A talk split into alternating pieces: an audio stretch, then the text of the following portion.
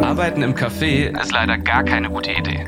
Wir verlieben uns, weil unser Gehirn sofort anfängt, sich eine gemeinsame, wunderschöne Zukunft auszumalen. Unser Gehirn funktioniert in der Natur besser. Das Gehirn tut bei leckerem Essen so, als seien wir noch gar nicht satt. All das sind Sachen, die erfährt man, wenn man sich mit der riesigen Walnuss in unserem Kopf beschäftigt. Dem Gehirn. Und ich mache das so richtig gerne. Ich bin Ben Freiwald und ab jetzt nehme ich euch jeden Freitag mit in aktuelle Erkenntnisse, neurowissenschaftliche Fun Facts und hartnäckige Mythen rund um unser Gehirn. Weil ganz ehrlich, das Leben wird so viel einfacher, wenn man versteht, was im eigenen Kopf und in den Köpfen von anderen so abgeht. Das Leben des Brain. Ab 8.12.